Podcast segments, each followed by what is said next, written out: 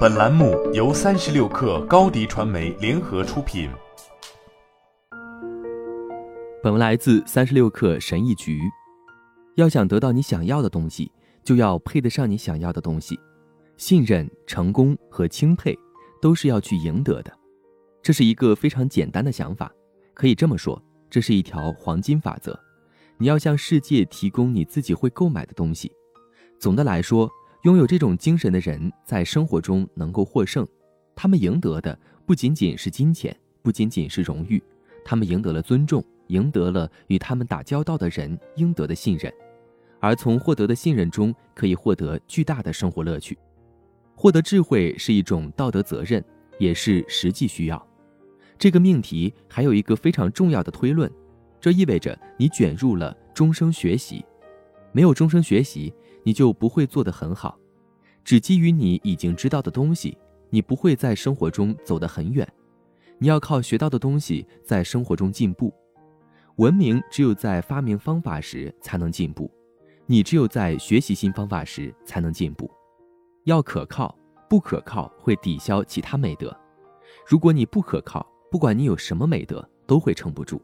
因此，做你承诺要做的事，应该成为一种本能。要避免懒惰和不可靠，避免激烈的意识形态。我认为应该避免的另一件事是极其激烈的意识形态，因为它把人脑变成植物脑。你在电视上看到过很多，比如说传教士，他们对神学都有不同的想法，很多人的思想都像植物，但这可能发生在政治意识形态方面。如果你还年轻，就很容易陷入盲目的忠诚。当你宣称你是一个忠诚的成员，你开始大声喊出正统的意识形态，这会逐渐毁掉你的思想。所以你要对这种意识形态非常小心，这是很大的危险。摆脱自私自利的偏见、嫉妒、怨恨和自怜。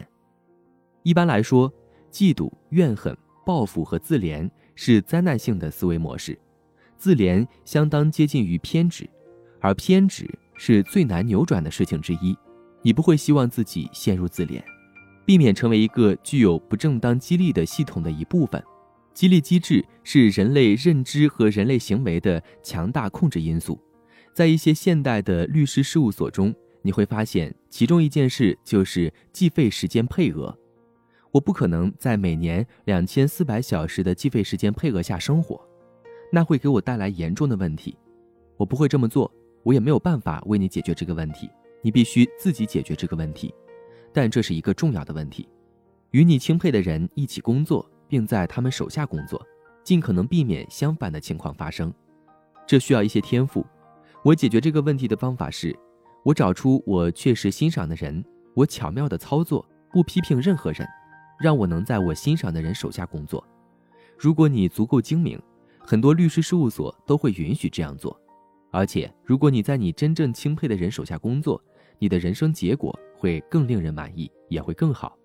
相反的选择不是一个好主意。学会保持客观性，尤其是在最困难的时候。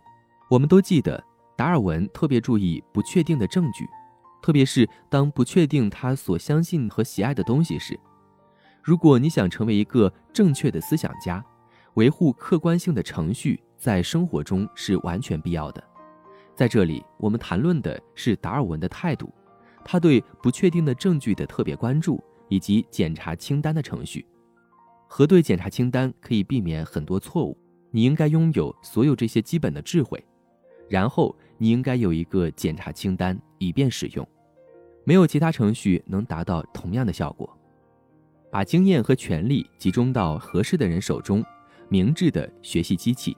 我认为生活的游戏在许多方面是把大量的实践交到最有学习能力和最倾向于成为学习机器的人手中。如果你想达到人类文明的最高境界，那就是你必须要去的地方。你在你最感兴趣的地方能获得最大的成功。我发现的另外一件事是，如果你真的要出人头地，对该领域的强烈兴趣是不可或缺的。我可以强迫自己在很多事情上做得相当好，但在我没有强烈兴趣的地方，我不可能真正做得好。因此，在某种程度上，你不得不和我一样。如果可行的话，你要漂流到做你真正有兴趣的事情上。学习最重要的勤奋概念是，坐下来做，直到完成。好了，本期节目就是这样，下期节目我们不见不散。